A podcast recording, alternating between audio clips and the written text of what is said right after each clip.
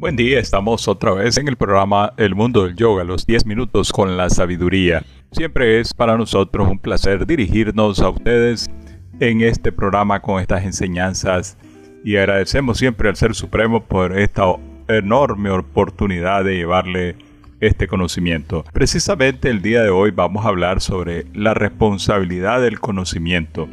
Esta frase nos recuerda que ya eso es una frase muy antigua porque desde que aparece en la Biblia dice, mejor te hubiera sido no haber conocido, porque si conociendo no aplicas, es mejor que te enrolles una piedra de molino al pescuezo y tirarte al mar.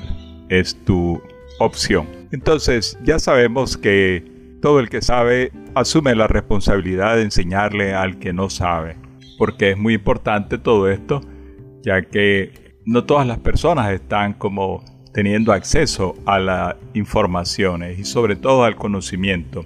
En un pasado remoto solamente las personas, el primogénito tenía acceso a la educación, el resto pues se tenía que dedicar a otras labores y a quedar como ignorante. Todos sabemos que en el presente todavía hay enormes cantidades de personas en el mundo que no tienen acceso ni a saber leer ni escribir. Por eso es muy importante conocer. Y sobre todo cuando el conocimiento es un conocimiento espiritual. Un conocimiento que le puede dar a uno la oportunidad de trascender, de comenzar a desarrollar sus capacidades latentes, todas aquellas capacidades que por ignorancia hemos ido atrofiando en el transcurso del tiempo, porque nosotros podemos darnos cuenta cómo un niño no tiene prejuicios, no tiene complejos, no importa si es rico o es pobre. Vemos a los niños muy alegres aún entre los habitantes de los campamentos de, de refugiados. Ellos andan ahí despreocupados, jugando, corriendo. En cambio, los mayores pues tienen el gran problema de solucionar ese problema a ese pequeño. Entonces ya vemos cómo ese nivel de, inocencia se ha perdido y las facultades de no tener prejuicio, de no tener preocupaciones se ha perdido en el transcurso que va pasando nuestra existencia. Esa pérdida pues se atribuye precisamente a que en la medida que vamos creciendo se van acumulando los deseos en nuestra vida estamos teniendo más deseos por muchas cosas que nos rodean. Lógico, cuando no se pueden cumplir todos esos deseos, pues ya viene la frustración. Y además de eso, nosotros comenzamos a asumir hábitos en nuestra existencia que nos reducen las capacidades mentales.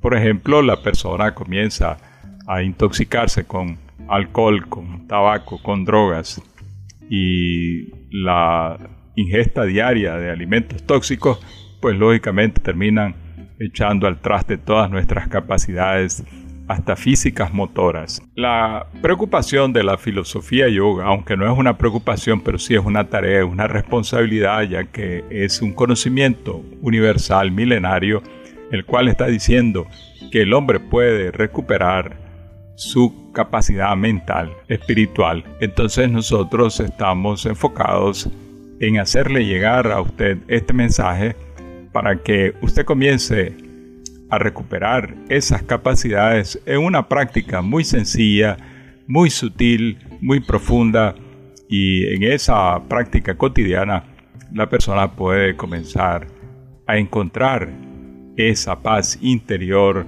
a recuperar esa inocencia, a recuperar esa vida sin apegos, y libre de tensiones emocionales que están enfermando más al mundo con todo lo que el ser humano está haciendo con ignorancia.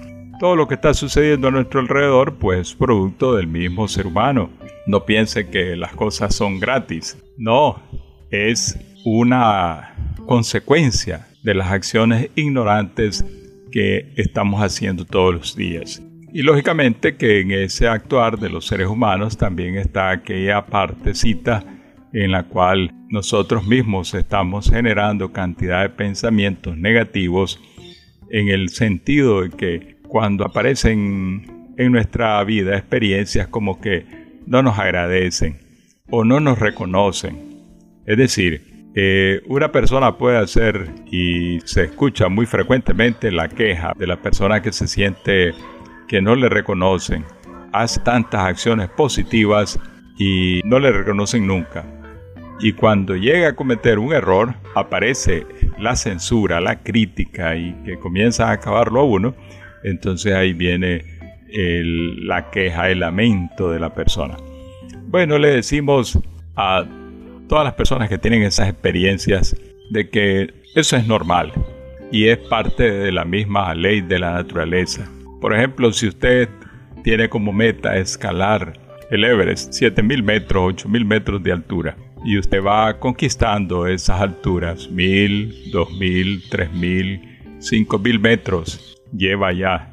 Y no va a esperar aplausos cuando vaya llegando a los 5000 metros. Ese es su esfuerzo, es su decisión estar haciendo ese esfuerzo. Pero lo más profundo de todo esto es que si llega a los 6000 y dando el paso de los 6000 a los 7000 usted pierde el pie en una de esas escaladas, ahí se acaba todo ese esfuerzo que la persona puede estar haciendo. Así que en la medida que la persona va subiendo, tiene que ir más cuidadoso. Por eso es la responsabilidad del conocimiento. Si la persona está conociendo de la ley, está conociendo de las reacciones sutiles que están ocurriendo en la vida de las personas, pues tiene que también saber que por todo eso, en la medida que usted está sirviendo a las personas, pues lo está haciendo ahora con el conocimiento de que lo está haciendo porque usted quiere, porque usted le nace. Si se hace sin esperar ningún reconocimiento, pues mejor todavía, porque sabemos que para unas personas su esfuerzo no va a valer, pero para otras personas sí va a valer. Entonces, a quienes les está sirviendo el esfuerzo que usted hace en su conocimiento, pues ellos le van a agradecer siempre. A quien no le va a servir, pues va a considerarlo que usted es un inútil, está perdiendo el tiempo. Entonces uno no puede vivir de esas dos fluctuaciones, sino que de su empeño por servir sin esperar nada a cambio. De la misma forma, dice la enseñanza, que si existen 10 mandamientos y usted está haciendo el esfuerzo por cumplir 9 y falla en uno, pues dice la enseñanza que usted se hace reo de los 10. Porque para poder llegar a cumplir la meta, pues tiene que ser cumpliendo todos esos 10 mandamientos. Así es en todo. Los mayores méritos son cuando se cumplen todos los alcances de que proponen la aspiración de esos méritos. Por esa razón, en el desarrollo espiritual, la persona hasta que alcanza el máximo esfuerzo o hasta que la persona hace el máximo esfuerzo por superar todos los niveles de conciencia, es que es un liberado. Mientras tenga una pizca de apego, la persona va a estar siempre encadenado al mundo de los deseos y al mundo de las reencarnaciones. Por eso es muy importante que la persona sepa qué cosa es esa responsabilidad del conocimiento. En la medida que vamos conociendo, pues tenemos que asumir mayores responsabilidades. Lo vemos antes que el ser humano llegara a conocer la ley de gravedad para hacer volar los aviones en el espacio, ya teníamos la experiencia de que las distancias se manejaban a través del mar, eh, los océanos, y el transporte era marítimo en su mayoría o en su totalidad. ¿Y qué ocurre? En un accidente marítimo, la gente tenía la oportunidad de ocupar un salvavidas y muchas personas se salvaban, porque era es un conocimiento que la gente podía manejar hasta ese nivel. Pero ahora con el asunto de los viajes aéreos, pues ahí la responsabilidad del cuidado de las máquinas que pueden transportarnos tiene que ser más responsable, porque ya volando esa nave, las personas que van no tienen la mínima oportunidad de salvarse si ese avión se precipita. Así que en la medida que va avanzando el mundo en su tecnología, en su avance científico, tiene que haber mayores responsabilidades.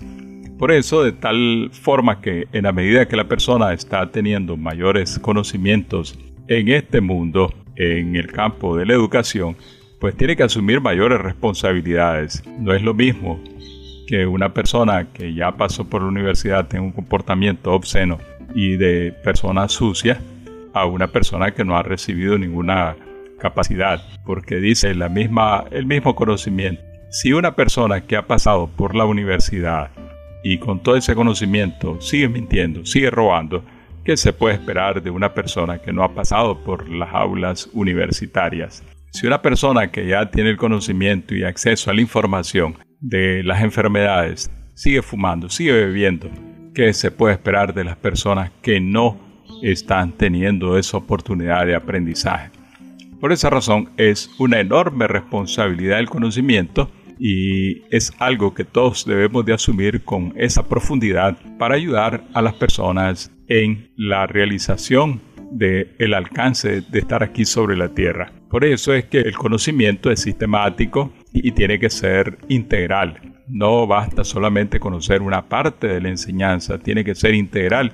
Y ese conocimiento lo tiene nada más que la filosofía yoga.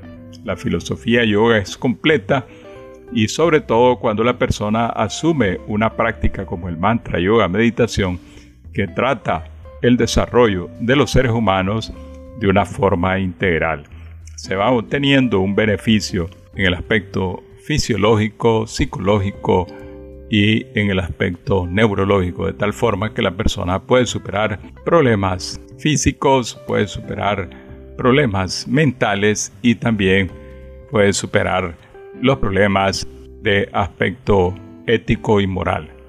Así que lo invitamos a que siga entusiasmado con el conocimiento de la filosofía yoga, que aquí siempre vamos a estar también nosotros entusiasmados llevándole esta información a todas las personas para que también cumplamos todos con la responsabilidad que nos brinda la vida de seguir enseñándole a las personas el desarrollo espiritual para mejorar la calidad de vida de todos los seres humanos y que las personas vuelvan a ser honestas, sinceras y también sanas y espirituales. Hasta otro programa. Gracias.